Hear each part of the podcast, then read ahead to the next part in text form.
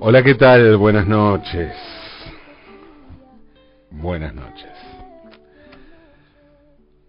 Fue la primera vez que sentí una decepción. Era niño. Y recuerdo aquel momento como el inicio de algo que iba a repetirse en mi vida una y otra vez. Por eso me quedó tan marcado aquel primer momento, ¿no? Y no, no estoy hablando de ese instante en el que me enteré que los Reyes Magos eran los padres, básicamente porque no, porque mis padres eran marxistas y no creían en reyes. Y no nos, obviamente no nos transmitían a nosotros eso. Ellos en realidad creían en algo bastante más increíble que los Reyes Magos. Creían en la revolución socialista. Y lo curioso es que para ellos la revolución socialista era un hecho serio, científico, no un invento para chicos como los Reyes Magos. Y hablo de los Reyes Magos porque en aquel entonces seguían teniendo cierta hegemonía ¿sí? en el mundo del imaginario infantil, de las fiestas de fin y comienzo de año, y sobre todo cierta hegemonía por el todavía emergente Papá Noel, ¿no? Sí, por supuesto que ya existía Papá Noel, por supuesto que ya había llegado a la Argentina, pero mm, era algo que nos llegaba todavía vía Estados Unidos a través de las películas. Y aunque ya comenzaba a ganar adeptos, el asunto seguía siendo controlado por esos tres reyes heredados de la tradición española no, no estadounidense, ¿no? Los Reyes Magos y todo el ritual en torno a los Reyes Magos, los zapatos, el pasto y el agua para los camellos. Recuerdo que en mi infancia en Valentina Alcina, tanto mis vecinos como yo teníamos casas con jardines donde había pasto. Y yo trataba de explicarles a mis vecinos, a mis amigos, que era absurdo dejarle pasto a los camellos, puesto que si realmente venían camellos, podían comer directamente del jardín, sin necesidad de que nadie tuviera que recortar pasto, ¿no? Esa cosa de cortar pasto para dejarle el pasto, dejarle el pasto al lado del pasto crecido, raro. Bueno, este hijo de materialistas dialécticos trataba de aplicar la lógica, una lógica que se torna insuficiente cuando se trata de explicar fenómenos paranormales como la llegada de los Reyes Magos o la llegada de la Revolución Socialista. Pero como les decía al comienzo, no fue esa la primera decepción de mi vida, puesto que no creía en los reyes sino en la revolución. No, la primera decepción tuvo que ver con Mafalda. Y aclaro, ¿eh? no es con Mafalda en sí, siempre fui un fan absoluto de Mafalda. Me encantaba la historieta y me cuento entre los miles de personas que fue creciendo con Mafalda. Y me refiero con esto a las personas para las que crecer significó empezar a descubrir nuevos significados en las tiras de Mafalda. Porque eso es lo, lo maravilloso de Mafalda, ¿no? Que te divierte cuando sos chico, que te sirve inclusive para aprender a leer y que luego le vas descubriendo cosas hasta darte cuenta de que además de enseñarte a leer, Mafalda puede enseñarte a pensar cómo funciona el mundo. Mi decepción, les decía, tuvo que ver con Mafalda, pero no con la historieta de Quino, sino con su versión animada. En 1973, cuando la historieta estaba en la cima de su popularidad, Quino dejó de dibujarla, dejó de dibujar Mafalda y sí, sí, claro, igual que había pasado cuatro años antes con los Beatles, que se separaron luego de diez años y en la cima de su popularidad. Mafalda fue exactamente igual. No es que se separó, bueno, en este caso no fue una, fue la separación de Quino de Mafalda, ¿no? Y ese mismo año, 1973, comenzaron a emitirse por Canal 11 una serie de cortos animados de Mafalda. Los cortos estaban producidos por Daniel Mayo, con animaciones de Jorge Martín, alias Catú, música de Riz Ortolani, guion de Alberto Cavado y dirección de Carlos Márquez. En 1981 el productor juntó estos cortos y armó Mafalda la película. Se trataba de un largometraje de largometraje corto, para ser largometraje, 75 minutos, con esos cortos armados sobre la tira de Quino que no tenían mucha coherencia entre sí. O sea, no, tenían el desarrollo de una película, sino que eran cortos pegados y que compartían el universo Mafalda. Pero claro, para mí el mayor problema de aquellas tiras no fue la falta de argumento, no fue esta, este collage medio arbitrario y poco sutil de tiras aisladas pegadas, no, no, no. El mayor problema fueron las voces. Y no quiero decir con esto que las voces estuvieran mal, ¿eh? o sí, pero en todo caso mi problema, mi problema es que cualquier voz iba a estar mal, no, no el problema es la voz, no era esta voz en particular, cualquier voz hubiera sido un problema. Y la decepción que sufrí, de las que la que les hablaba, tuvo que ver con que ninguna voz de Mafalda iba a sonar con aquella voz que ya sonaba en mi cabeza, en silencio. Una voz que era muy nítida, muy clara, pero que solo habitaba en mi imaginación. Un problema que aparentemente no tuve yo solo, sino que, como les dije, compartir con un montón de gente, en, con un montón de gente, entre ellos el propio Quino. Esa fue la principal crítica que recibieron tanto los cortos como la compilación en un largometraje, ¿no? Mafalda la película contó con las voces de Susana Klein como Mafalda, Cecilia Gisper como Guilla y Felipe, Nelly Herring como la mamá de Mafalda, Oscar Silva como el papá de Mafalda, Paqui Balaguer como Manolito, Susana Sisto como Susanita, María del Pilar Lebrón, Marta Oliván y Aide Lesker grandes, grandísimas voces de aquel momento, locutores, locutoras. El coordinador de doblaje era Adolfo Duncan y los técnicos de grabación eran Nito González y Mario Lavilotti. Aunque insisto, ¿eh? el problema no fue de los excelentes profesionales que trabajaron en el proyecto, sino de la idea en sí. ¿Cómo ponerle voz a Mafalda? Era la pregunta, una pregunta que parecía no tener respuesta. Claro que Mafalda era un personaje demasiado popular, de modo que esos mismos dibujos animados tuvieron bastante difusión por ser los únicos que había sobre Mafalda. Y en 1985 fueron doblados al francés y se pasaron por la televisión de Francia, Bélgica, Luxemburgo y Canadá. Todos países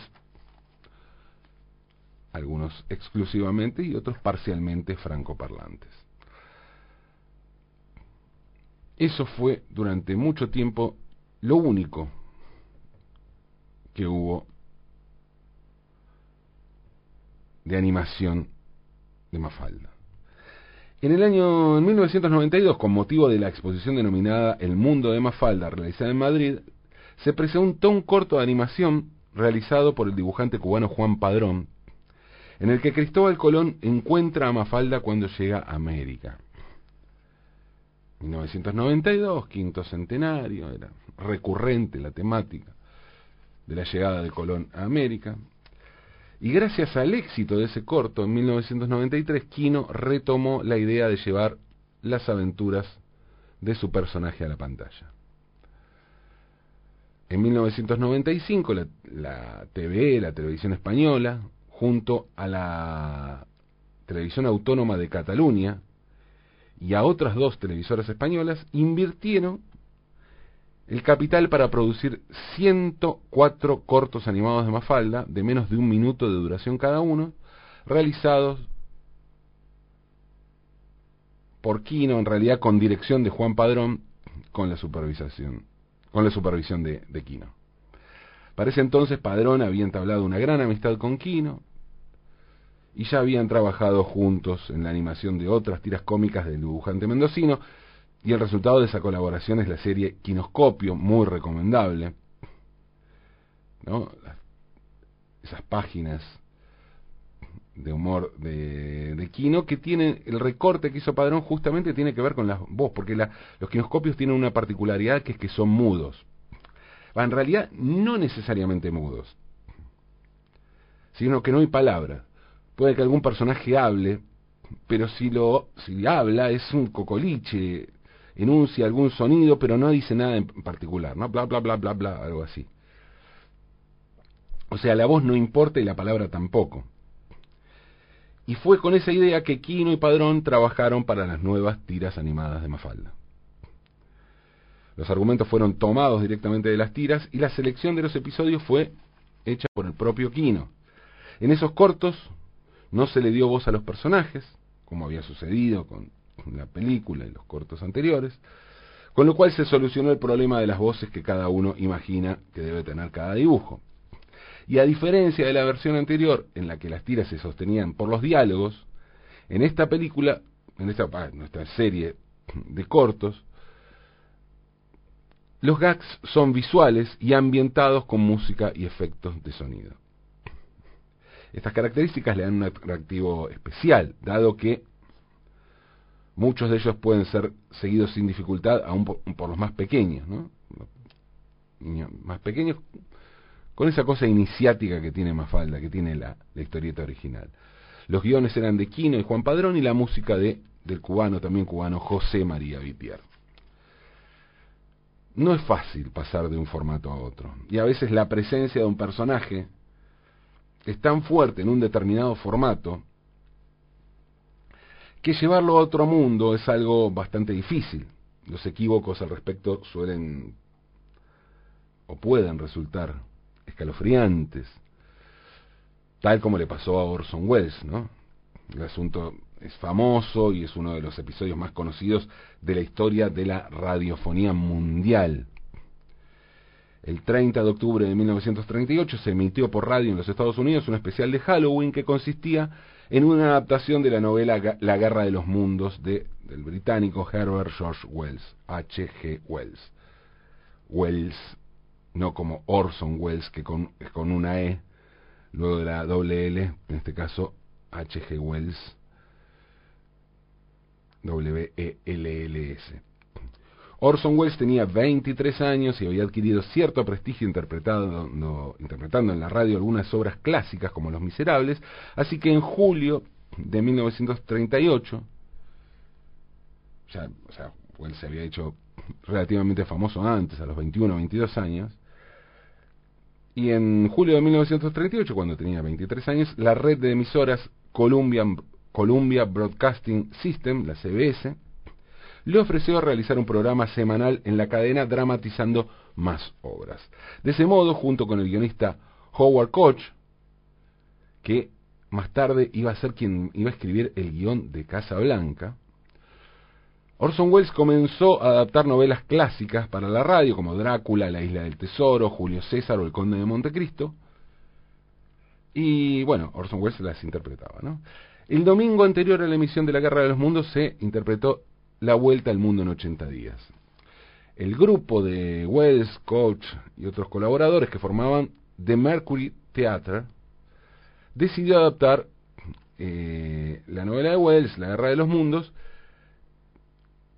con algunas variaciones, porque la obra originalmente se situaba en la Inglaterra victoriana y ahora iba a pasar a adaptar, a, suceder, el escenario iba a ser en los Estados Unidos, concretamente en New Jersey, Nueva Jersey, en el pequeño pueblo de Grover's Mills, que está en el municipio de West Windsor. Bueno, la novela original era una crítica a la sociedad eh, conversadora, conservadora, conservadora británica y, y cómo, bueno, quería Inglaterra, el Reino Unido quería expandir el imperio a toda costa.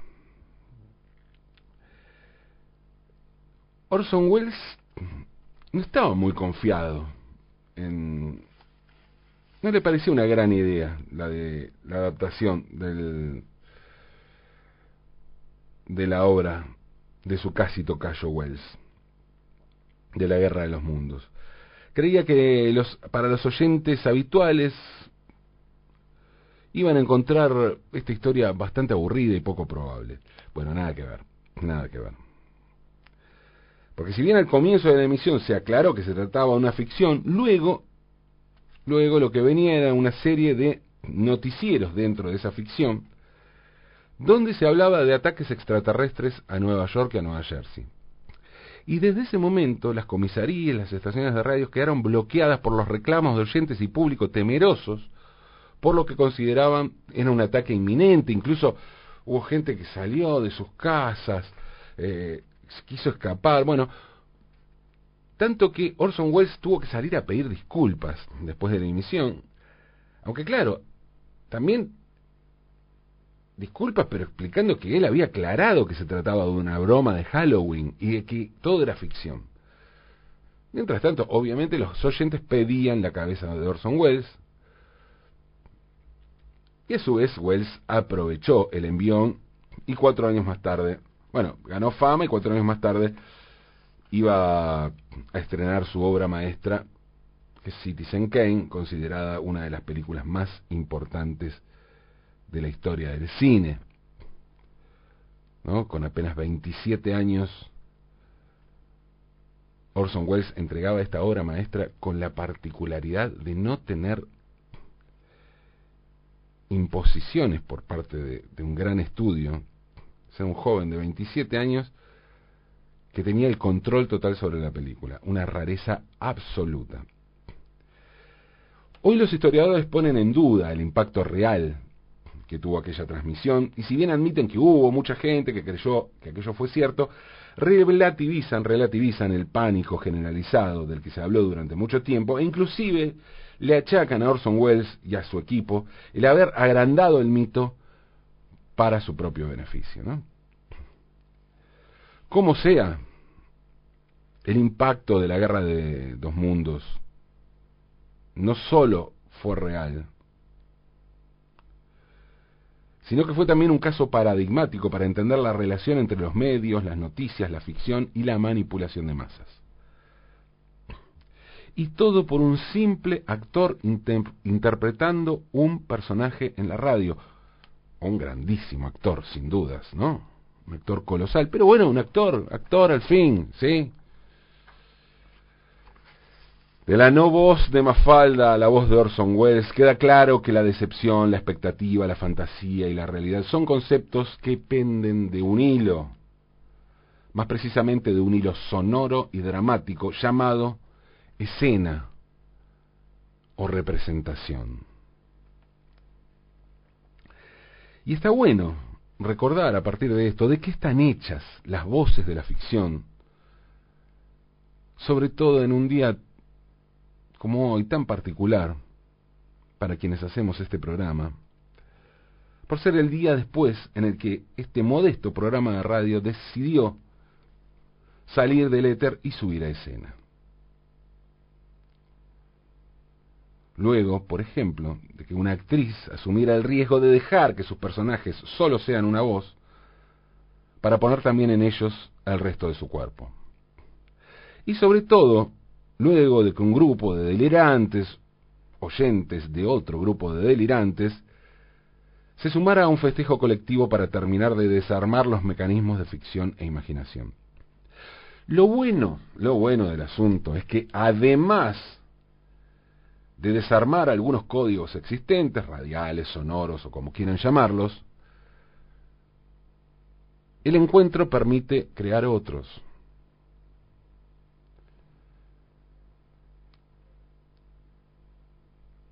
códigos y vínculos de carne y hueso, presenciales, teatrales, escénicos, o como más les guste. Momentos que nos permiten saltar la decepción, esa decepción que en mi caso fue iniciática, con Mafalda, hablando como yo no imaginaba que hablaba Mafalda, para pasar a otro tipo de ilusiones. Ilusiones o alegrías La radio es un mundo sonoro donde a veces, a veces, realidad y ficción pueden confundirse. Pero claro, esto es algo que pasa todo el tiempo también en la vida. Sin embargo, lo más maravilloso de la radio es que es un territorio que nos permite reinventar todo el tiempo el deseo y la imaginación. Imaginemos que esto es radio pero puede ser lo que querramos. Imaginemos, aunque es de noche.